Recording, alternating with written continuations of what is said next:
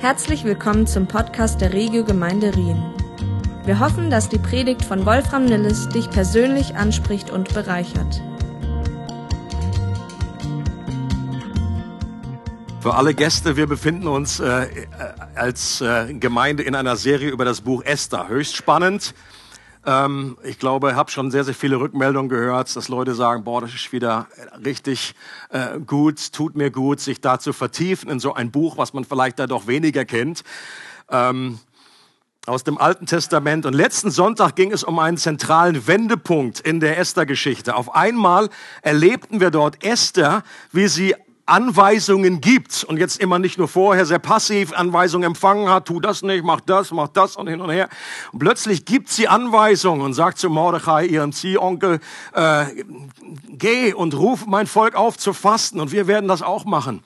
Ähm, auf einmal identifiziert sie sich mit ihrem Volk und denkt nicht mehr nur an sich. Auf einmal versucht sie nicht mehr zu verbergen, zu welchem Volk sie gehört, sondern stellt sich dazu und sagt, ich bin Jüdin und ich stehe dazu.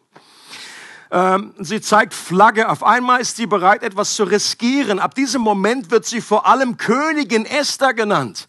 Interessant an dieser Stelle, was einem auch nicht sofort auffällt. Aber diese Bezeichnung Königin Esther kommt ab diesem Punkt, ab Kapitel 5. Und das soll hindeuten auf diese neue Identität, die sie hat. Es kam zu einer Veränderung. Sie hat sich jetzt als, als Königin gesehen, als eine Gesandte von, von Gott, was auch zu einem neuen Handeln geführt hat. Und dann der berühmte Vers und Ausspruch, wenn ich umkomme, dann komme ich eben um. Das ist auch so eine, das habe ich noch beim Alpha-Buchhandlung noch keine Postkarte gefunden mit dem Vers.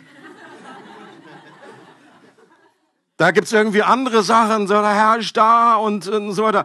Aber ich habe noch nicht irgendwie, gut, verkauft sich auch wahrscheinlich nicht so gut irgendwie am Spiegel oder Kühlschrank. Wenn ich umkomme, dann komme ich um.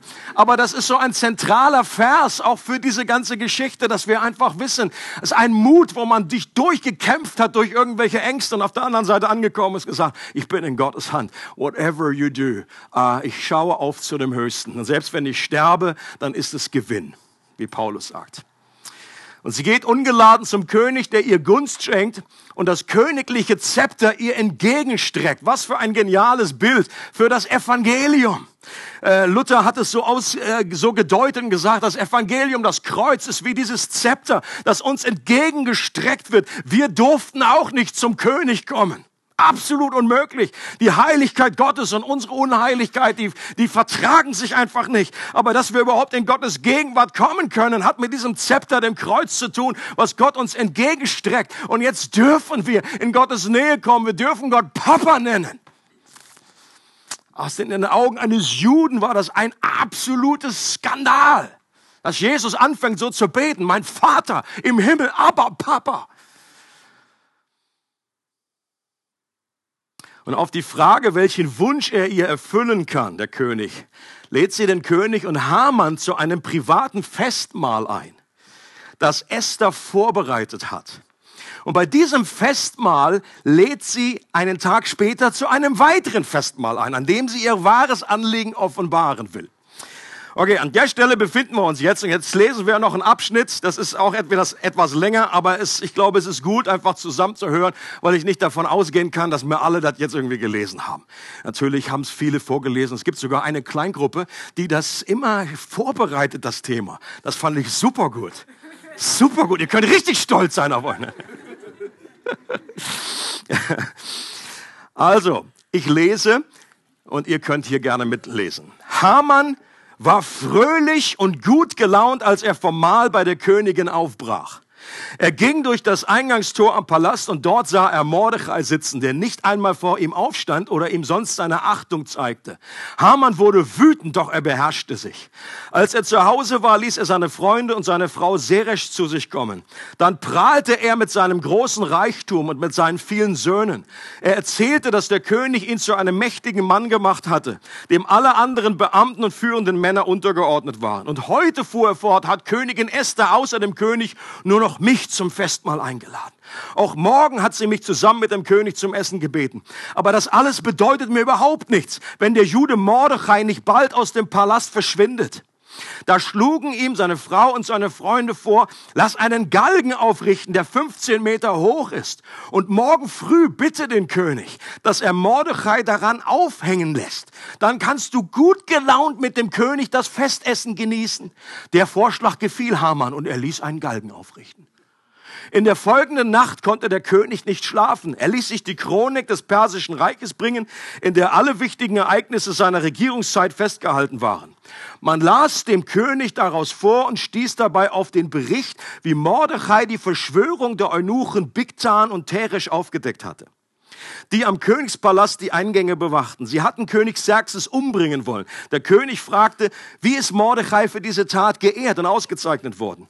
Er wurde nicht dafür belohnt, entgegneten die Diener des Königs. In diesem Augenblick kam Haman in den äußeren Hof des Palastes. Er wollte den König bitten, Mordechai an dem Galgen aufhängen zu lassen, den er aufgerichtet hatte.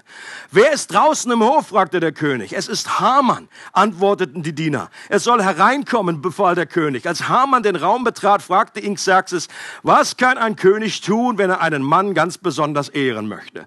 Haman dachte, das gilt mir. Wen sonst könnte er meinen? Deshalb erwiderte er, man soll dem Mann ein königliches Gewand bringen, ein Pferd mit dem königlichen Kopfschmuck. Es muss ein Gewand sein, das du sonst selbst trägst und ein Pferd, auf dem du selbst sonst reitest. Übergib das Gewand und das Pferd einem deiner angesehensten Würdenträgern. Er soll dem Mann, den du auszeichnen willst, das königliche Gewand anlegen, ihn auf deinem Pferd über den Hauptplatz der Stadt führen und vor ihm her ausrufen. So ehrt der König einen Mann, der sich besondere Verdienste erworben hat. Da sagte, sagte Xerxes zu Haman, man lass dir sofort ein solches Gewand und ein Pferd bringen. Und dann ehre den Juden Mordechai der am Palasteingang Dienst hat.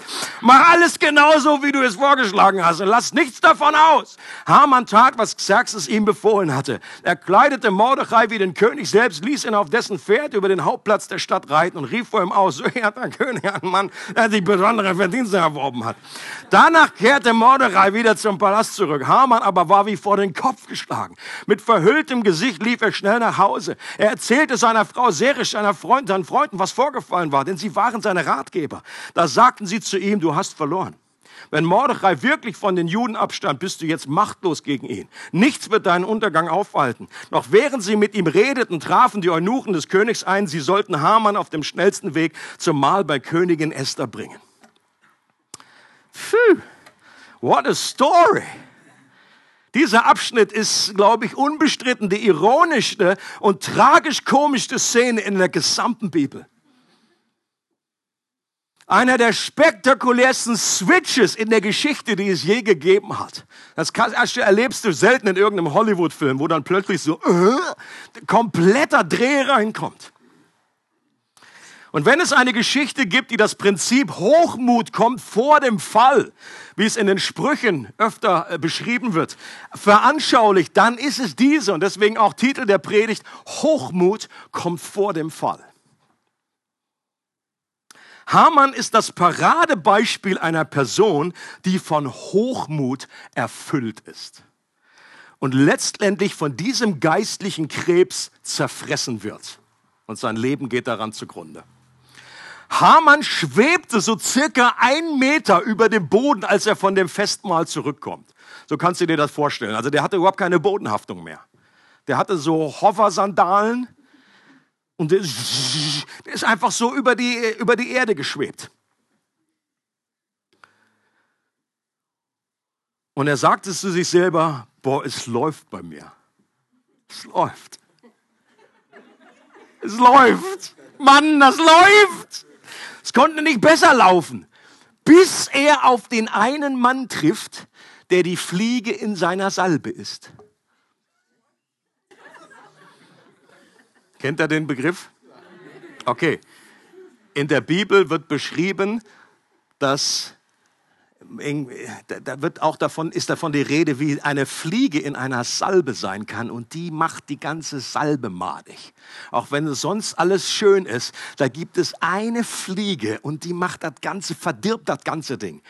Heute würden wir sagen, das Haar in der Suppe. Der biblische Begriff ist Fliege in der Salbe. Und diese Fliege heißt Mordechai. Die Fliege Mordechai. Das wäre ein schönes Kinderbuch.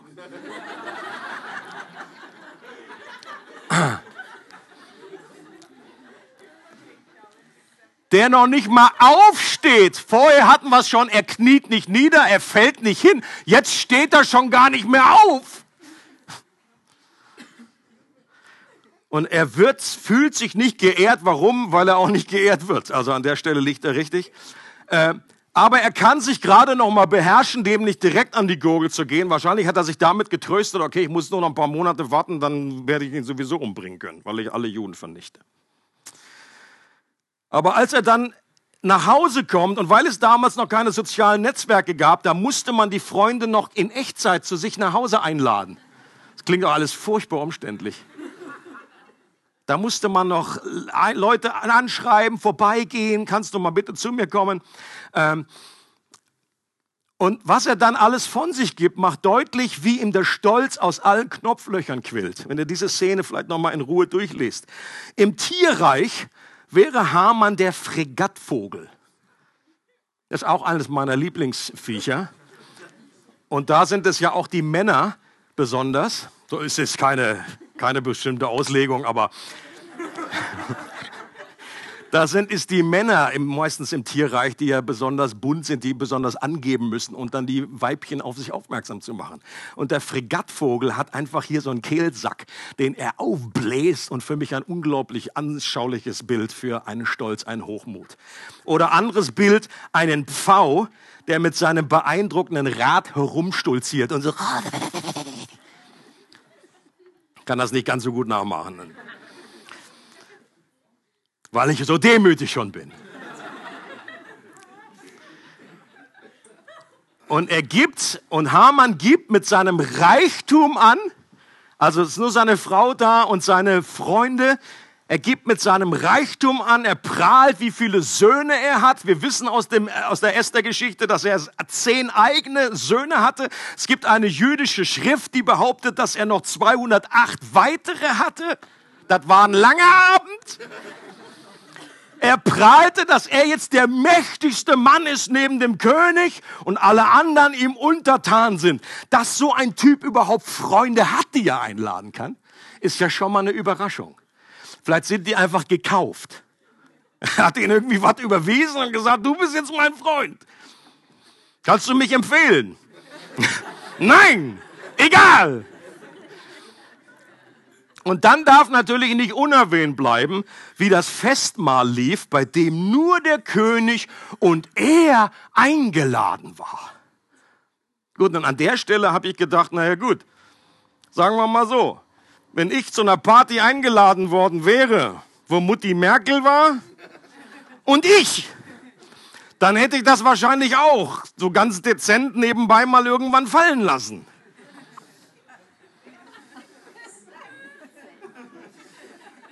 Im Englischen nennt man das Name Dropping. So einfach mal kurz erwähnen, wenn man eine Berühmtheit irgendwie gesehen hat oder ist mir auch eingefallen, kenne ich eben aus meinem e-, eigenen Leben auch zur Genüge immer wieder ah, berühmte Persönlichkeiten, auch so im christlichen, im frommen Zirkel. Ja, man da so ein großer Sprecher oder ein berühmter Pastor. Und, ja, bin ich auch mal so gewesen. Und dann hat er mich auch mit eingeladen. Ich sag's nur so nebenbei als Info. Hinterher fragt mich so, hat man sich, warum?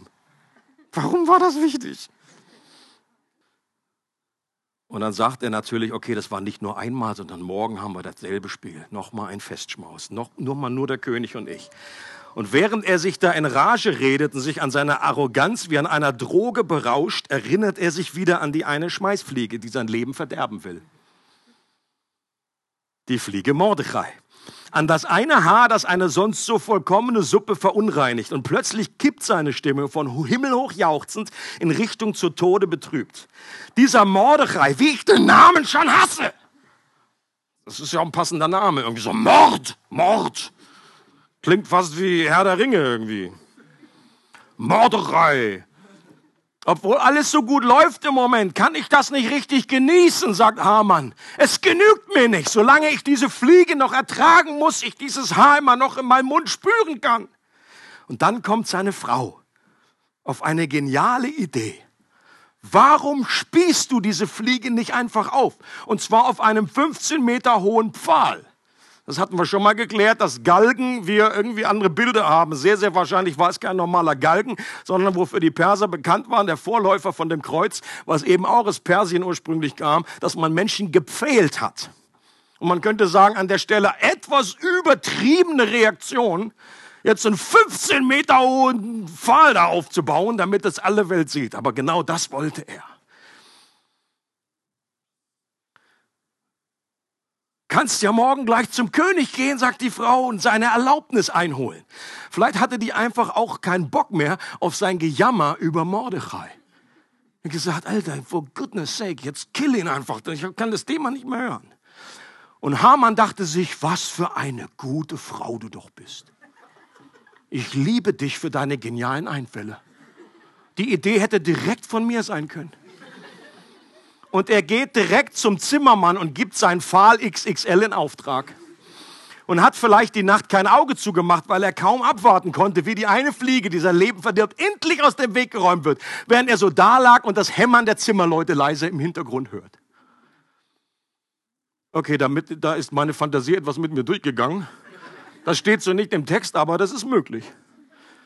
Was wir aber wissen, was auf jeden Fall passiert ist, ist, dass in dieser Nacht jemand anders auch nicht schlafen konnte, nämlich der König selbst.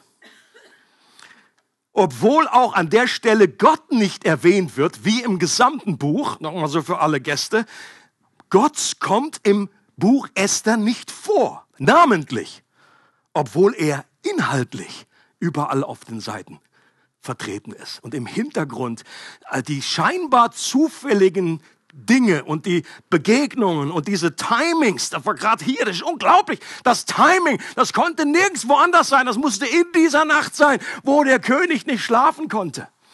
Die griechische Übersetzung des Alten Testaments, die Septuaginta, heißt deswegen auch, der Herr nahm dem König die in der Nacht den Schlaf, weil genau das gemeint ist. Aber im Estherbuch wird es nicht erwähnt. Um einfach auszudrücken, auch wenn Gott mal nicht sichtbar auf dem Schirm ist, heißt das nicht, dass er unsichtbar ist weil Gott in seiner Vorhersehung Dinge anstoßen und verändern kann. Und auch hier ein geniales Bild ist von diesem Prinzip, dass Gott selbst das Herz der Könige lenkt wie Wasserbäche. Wenn Gott sagt, heute nicht schlafen, dann nicht schlafen. Ganz einfach. Heißt jetzt nicht jedes Mal, wenn du nicht schlafen kannst, dass es der Herr ist, der das gemacht hat, aber es kann sein. Und dann lässt sich der König rein zufällig aus den Chroniken seines eigenen Reiches vorlesen. Meine Güte, der hätte ja alles andere machen können. Okay, der hat ein ganzes Harem zur Verfügung. Da hätte er irgendwie zurückgreifen können. Der hätte Netflix-Serien schon, was auch immer. Aber nein, er lässt sich die Chroniken seines äh, persischen Reiches vorlesen. Vielleicht waren die Chroniken so langweilig, dass er in der Vergangenheit damit schon gute Erfahrungen als Schlaftablette gemacht hat. Es begab sich zur Zeit, ich geigerchirchig. Und irgendwie, wenn man das mal so alte Dinger liest, da pennt man ja auch fast weg, wenn man fünf Minuten gelesen hat. Es soll Menschen geben in unseren Reihen, die schon Predigten von mir eingesetzt haben, damit Kinder gut einschlafen.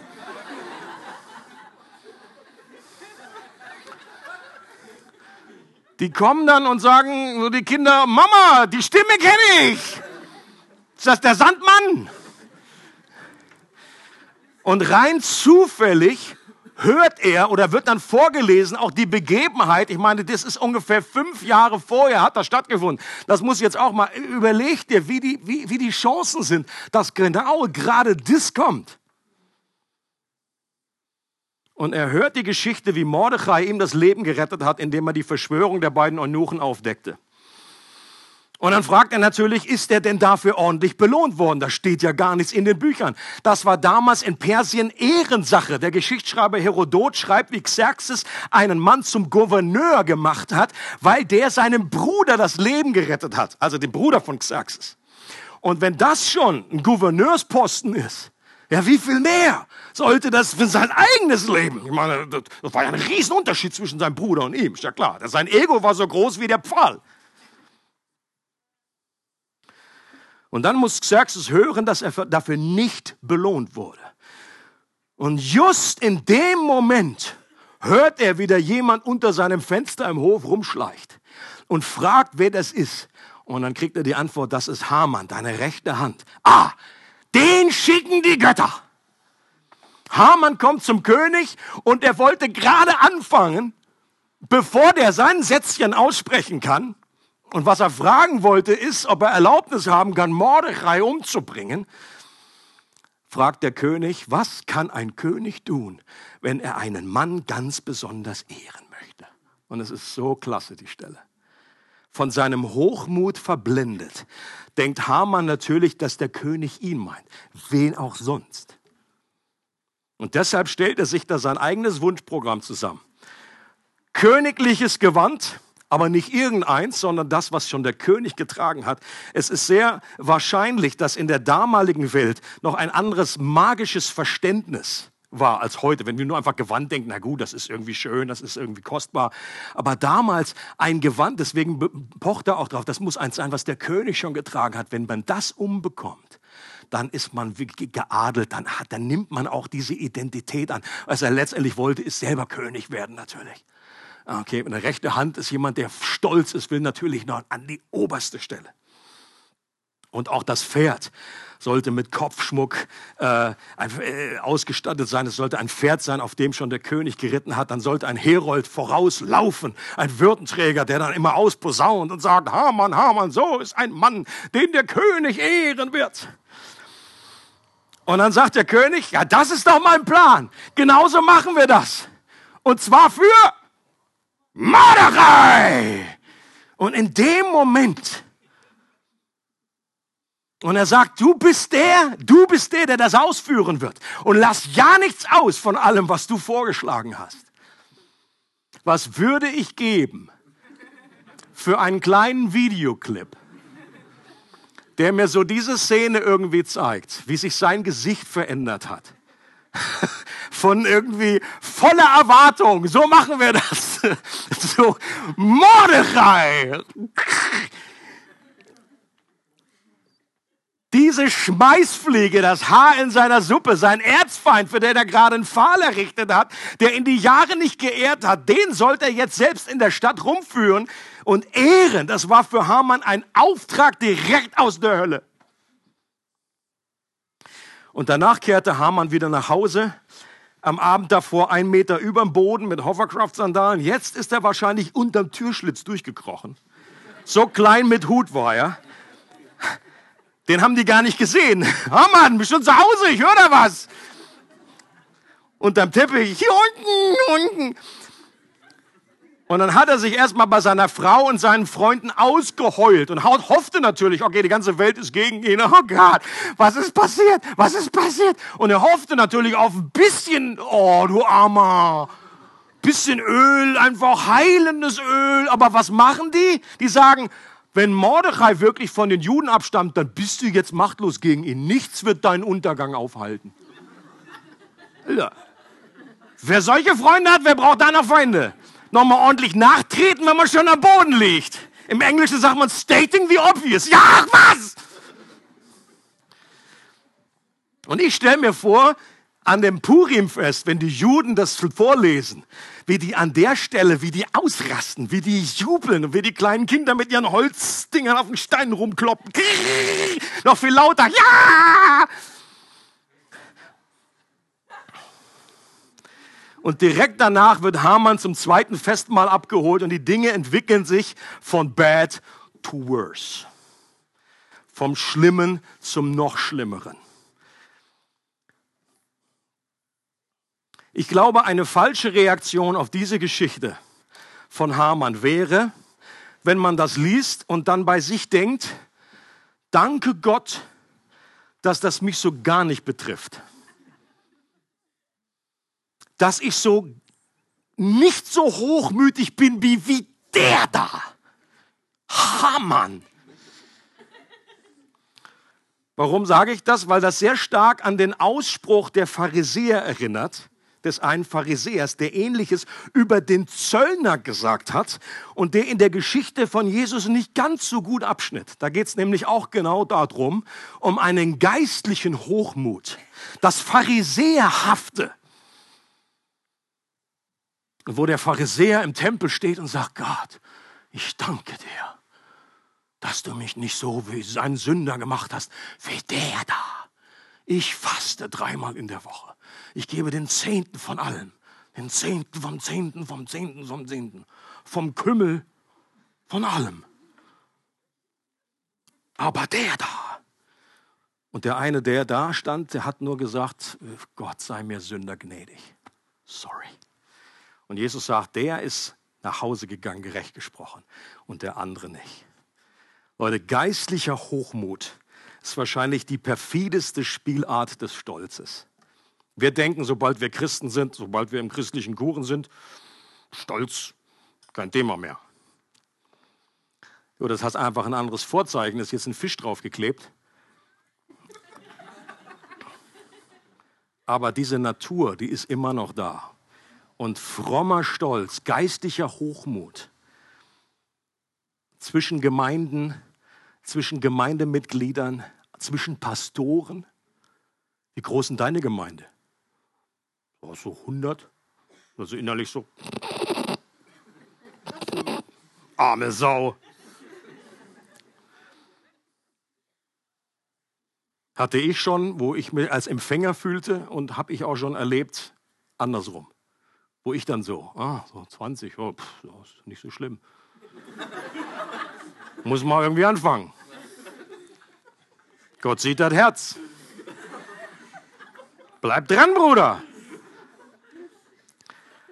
Stolz geht uns alle an. Selbst wenn wir nicht die gleiche extreme Dosis dieses Gifts wie Hamann in uns, in unserem Kreislauf haben, so wüssten wir nicht, wie es wäre, wenn wir zu seiner Zeit an seiner Stelle gelebt hätten.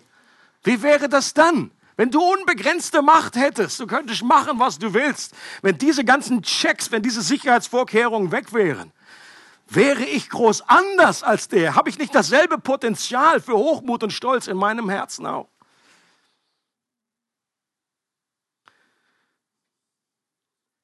Es ist einfach eine Frage, wie sehr dieser Stolz sich schon ausgebreitet und Raum in uns eingenommen hat. Und die Bibel sagt uns ziemlich deutlich, dass Gott Stolz hasst. So wie wir auch Krebs hassen dürfen. Okay? Weil Stolz letztendlich ein, weil, weil Gott uns liebt, ist die Folgereaktion, dass Gott alles hasst, was diese Liebe im Weg steht. Weil er Menschen liebt und Stolz Seelen zerstört und kaputt macht, Menschen zu Fall bringt, hasst er das. Wenn du in so einer Krebsabteilung bist im Krankenhaus, du siehst Kids, du siehst äh, alle, durch alle Altersstufen hindurch und du siehst, wie dieses, wie Krebs diese Krankheit zerstört, dann ist die richtige Reaktion ein Hass, eine Ablehnung auf, gegen den Krebs, natürlich nicht gegen den Menschen. Und das ist auch, wenn, wenn Gott sagt, ich hasse das ist mir ein Gräuel. In Sprüche 6 heißt es, da werden sechs Dinge aufgeführt. Sechs Dinge sind es, die dem Herrn verhasst sind.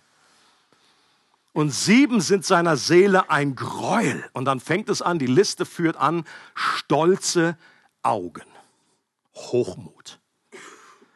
Nenn es, wie du willst. Ich-Zentriertheit, Selbstverliebtheit, äh, dass wir uns nur auf uns selber fokussieren, uns um uns selber drehen. 1. Petrus 5, Vers 3 heißt es, Gott widersteht dem Hochmütigen. Meine Güte, das ist ein taffer Vers. Meine, wenn irgendetwas uns widersteht, äh, dann denken wir normalerweise dran, okay, irgendwelche Hindernisse, irgendwelche Situationen, der Feind, der uns widersteht. Aber wenn Gott uns widersteht, und die Bibel sagt, Hochmut führt dazu, dass Gott uns widerstehen kann. C.S. Lewis hat in seinem, äh, in seinem berühmten Buch äh, Pardon, ich bin Christ, ich liebe dieses, den deutschen Titel überhaupt nicht, aber egal, äh, da hat er ein absolut Hammer-Kapitel äh, über, über die größte Sünde des Christen, über diesen Hochmut. Und einige Zitate habe ich daraus noch gebracht. Er sagt, nach Auffassung der großen Kirchenväter ist der Hochmut, der Stolz, die schlimmste aller Sünden. Das Böse an sich Unkeuschheit, Jezorn, Habgier, Trunksucht und ähnliches sind im Vergleich zu ihr nur Mückenstiche. Und Stolz hat zwei Ausprägungen, ganz pauschal, die wie die beiden Seiten der einen Medaille sind. Hochmut auf der einen Seite und Minderwertigkeit. Und das haben auch viele Christen nicht auf dem Schirm. Da denken sie einfach, das Hochmut, ja, das erkennt man sofort als Stolz. Da ist jemand, der minderwertig ist, da denkt man, ach, oh, du Armer und so weiter. Da, da, da traut fast keiner zu sagen, du, das ist auch eine Ausprägung von Stolz in den meisten Fällen. Der Hochmütige und der Minderwertige konzentrieren sich nur auf sich selbst, beschäftigen und vergleichen sich ständig mit anderen. Hochmut ist Stolz im Herzen des Starken, Minderwertigkeit ist Stolz im Herzen des Schwachen.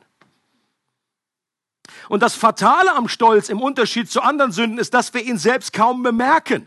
C.S. Lewis sagt, kein Fehler macht den Menschen so unbeliebt bei anderen und kein Fehler wird bei uns selbst so wenig, sind wir uns selbst so wenig bewusst. Also Stolz riechen wir schon in absolut homöopathischer Dosierung.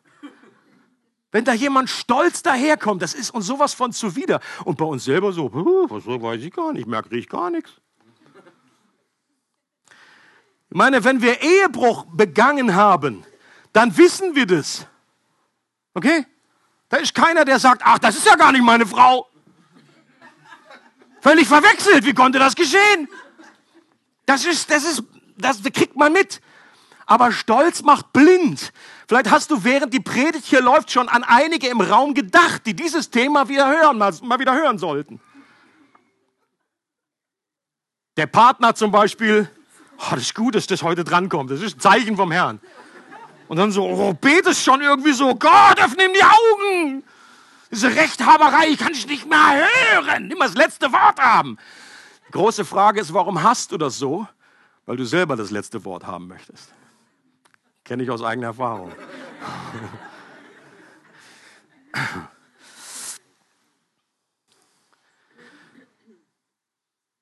C.S. Lewis sagt, wer von sich meint, er sei nicht stolz, der beweist nur, dass er es tatsächlich ist. Üps. Man hört auch eher selten in einem Zeugnis oder in einem Seelsorgegespräch, dass jemand zugibt, wie er stolz ist. Vielleicht nicht ist schon mal aufgefallen. Also ich habe schon Leute gehabt, die haben alles Mögliche bekannt.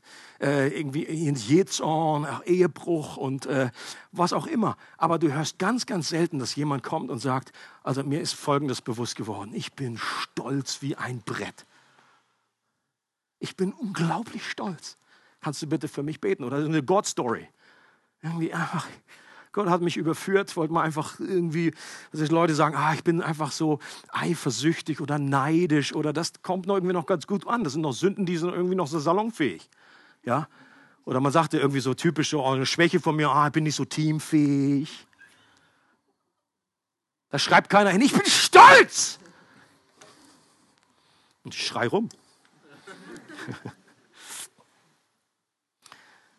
Will man feststellen, sagt C.S. Lewis, wie hochmütig man selbst ist, so muss man sich nur fragen, wie sehr kränkt es mich, wenn andere mich abweisen, mich übergehen, sich selber vordrängen, mich von oben herab behandeln oder sich aufspielen. Also als ich das abgetippt habe, das war hat mir ein bisschen gebissen, muss ich sagen. Da habe ich mir überlegt, soll ich das wirklich reinbringen? Das wird ein Boomerang. Das ist eines meiner Dauerdinge. Wenn wir in so einem Gespräch sind und irgendwie eh, werde werd ich unterbrochen, während ich rede, das kann ich, kann ich überhaupt nicht ab. Und dann kann ich das noch irgendwie so verbrämen und sagen, ja, es gehört sich einfach nicht, steht auch im Knickel, man lässt jemanden ausreden, hallo. Aber was das eigentlich ist, ist Stolz. Stolz. Vielleicht bin ich deswegen Prediger geworden, weil dann Leute einfach da nicht zwischenrufen dürfen. Ich weiß es nicht. Andere Früchte des, äh, von Stolz können zum Beispiel ein ausgeprägter Perfektionismus sein. Dass du Angst hast, irgendwelche Fehler zu machen. Es, und ich sage bewusst kann, ich sage jetzt nicht automatisch ist es, aber die, äh, es ist eine hohe Wahrscheinlichkeit. Oder eine Entscheidungsschwäche. Nicht, nicht irgendwie ewig nicht entscheiden kannst, darum eierst so oh, und dann noch alles ganz fromm. Ja, ich muss auch beten, beten noch und so oder Passivität. Dahinter steht die Angst, etwas falsch zu machen. Oder ein übertriebenes sich Sorgen, kann ein Zeichen sein für Stolz. Dahinter steckt oft gelebte Unabhängigkeit und dass wir die Dinge selbst in der Hand haben wollen. Deswegen heißt es im 1. Petrus 5, demütigt euch unter die mächtige Hand Gottes, indem ihr alle eure Sorgen auf ihn werft. Also wie können wir uns demütigen? Indem wir Sorgen abgeben. Oder wie wir mit Lob und Kritik umgehen, kann ein Hinweis auf den Stolz in unserem Herzen sein. Bei Demut gibt es einen gewissen Ausschlag. Also auch der demütigste Mensch, er wird, wenn er gelobt wird, da tut sich etwas. Und wenn er kritisiert wird, da tut sich etwas. Also soll mir keiner sagen, auch bei Jesus war das nicht, war das nicht eine gerade Linie. Eine gerade Linie heißt Tod.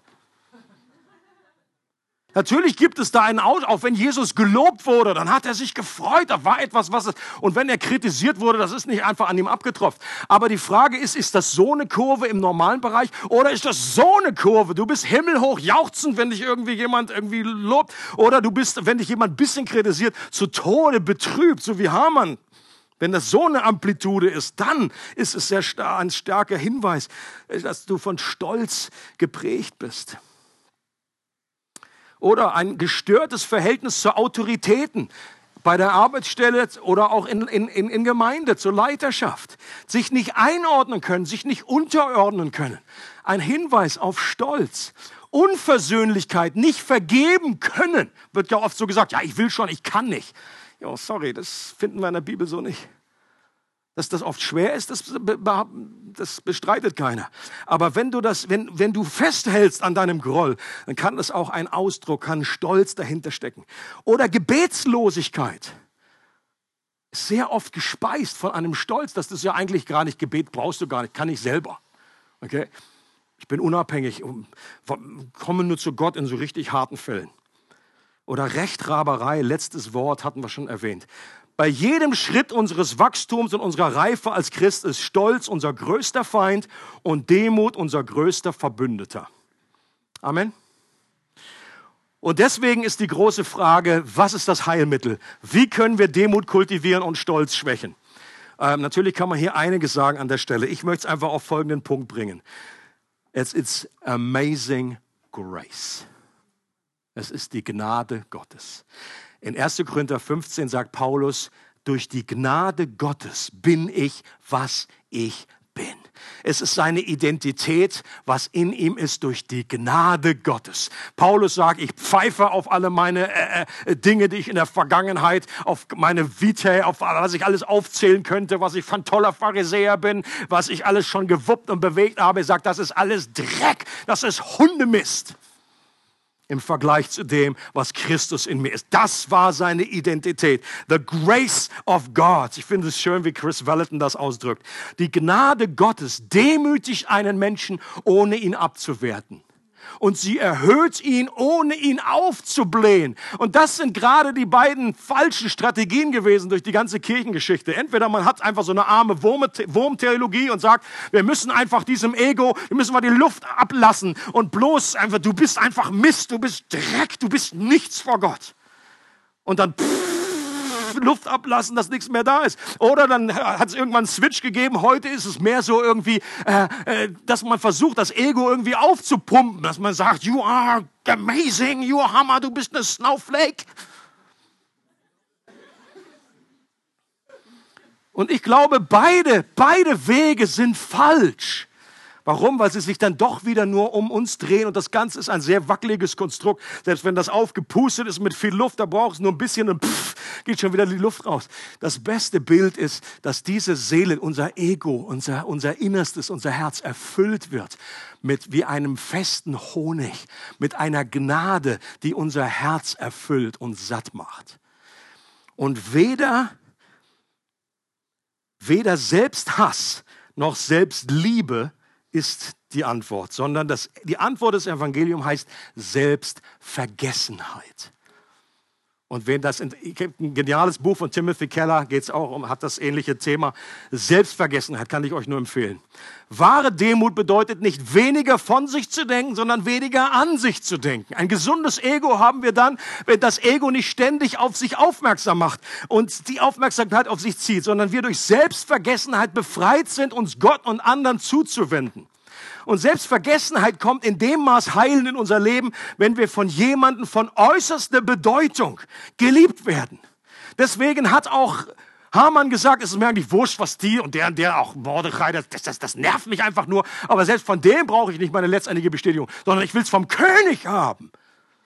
Und deswegen, wenn der König der Könige, wenn Gott selber uns Bestätigung gibt und uns Liebe und Gnade zufließen lässt, wenn wir das wissen, je mehr wir das tanken, dieses Evangelium, desto mehr werden wir frei und kann unsere Seele in eine Selbstvergessenheit hineinkommen. Dann, brauch, dann suche ich meine Identität nicht mehr bei irgendwelchen anderen Dingen. Und diese Gnade und Liebe wurde am sichtbarsten am Kreuz. Und hier gab es einen noch größeren Switch als in der Esther-Geschichte. Das, was Haman unfreiwillig tun musste, hat Jesus freiwillig getan. Jesus hat sich selber erniedrigt, damit wir erhöht werden können. Er hat die Konsequenzen des Stolzes auf sich genommen. Er hat den Kelch voller Gift getrunken, damit wir das Gegenmittel erhalten und geheilt werden können. Ein Kelch, der überfließt mit Gnade und Barmherzigkeit. Und hier ist es so wichtig, mein Stand, einer meiner Standardsprüche, äh, Veränderung geschieht nicht durch mehr Anstrengung, sondern durch mehr Anschauung.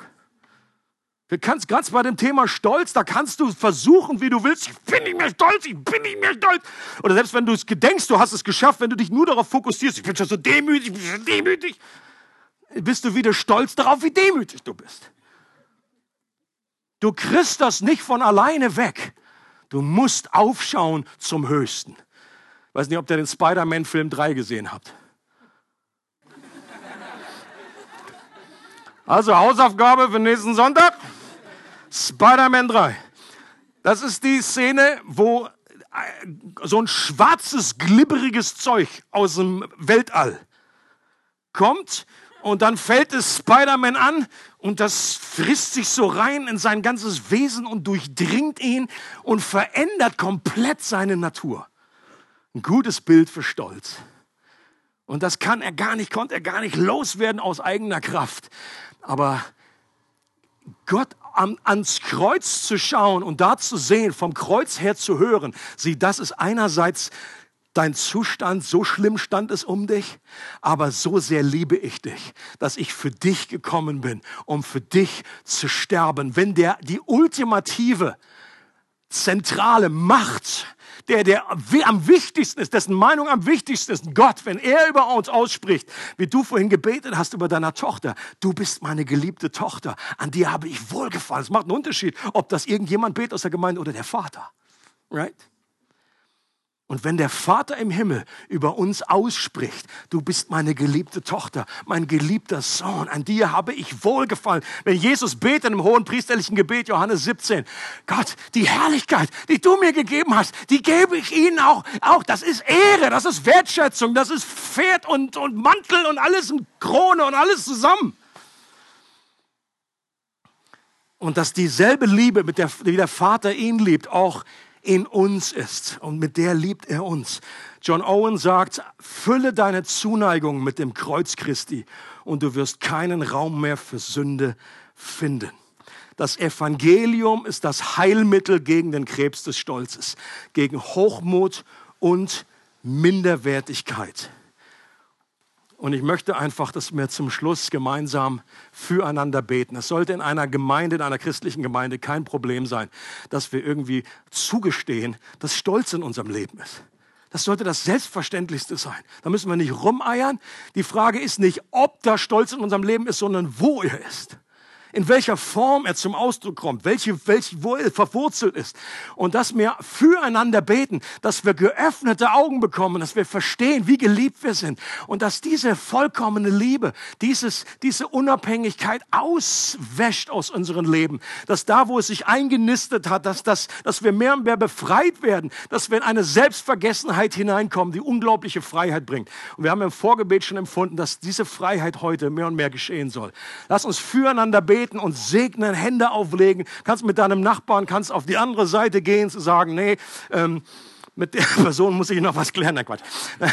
äh, fühlt euch einfach frei. Nehmt auch das Gebetsteam gerne in Anspruch. Es, wir beten auch gerne für alle anderen äh, Anliegen, die ihr habt, ob es Heilung ist, körperliche Heilung, innere Heilung.